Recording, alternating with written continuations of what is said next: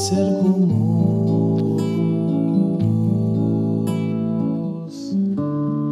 Dame tu voz, dame tu aliento, toma mi tiempo, es para ti.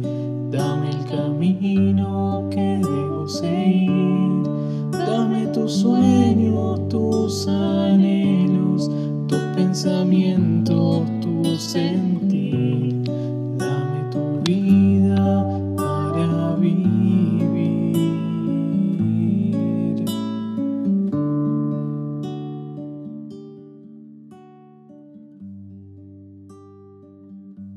El Evangelio de este domingo es el Evangelio de, de Maús, ¿no?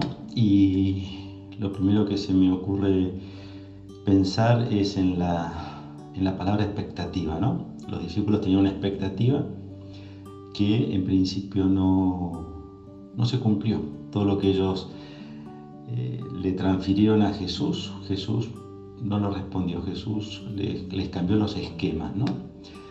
Y cómo eso eh, desilusiona, defrauda, eh, hace que uno eh, baje la cabeza, ¿no? que es un poquitito la imagen que nos regala el Evangelio. Pero Jesús no se queda conforme con eso.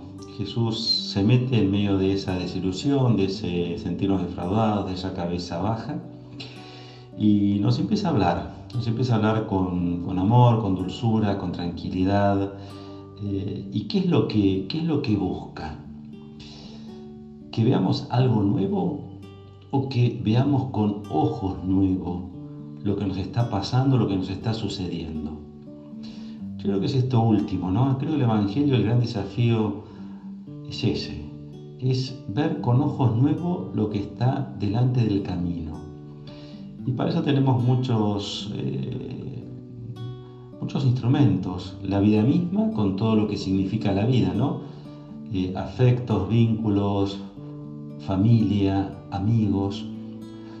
Aquellos que tenemos fe tenemos la, la palabra de Dios, tenemos la, la, Eucaristía, tenemos la oración, pero también no podemos perder de vista que tenemos este, la comunidad, ¿no? una comunidad que nos, nos acompaña siempre y que está.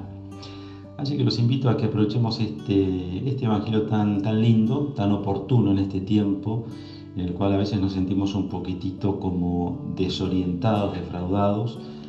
Eh, bueno, para que Jesús se meta una vez más en el camino de nuestra vida y que podamos tener esos ojos nuevos, esa mirada nueva, que Él sin lugar a duda está dispuesto a, a, a acompañar. Un abrazo para todos, muchas bendiciones y lindo domingo. Déjame verlo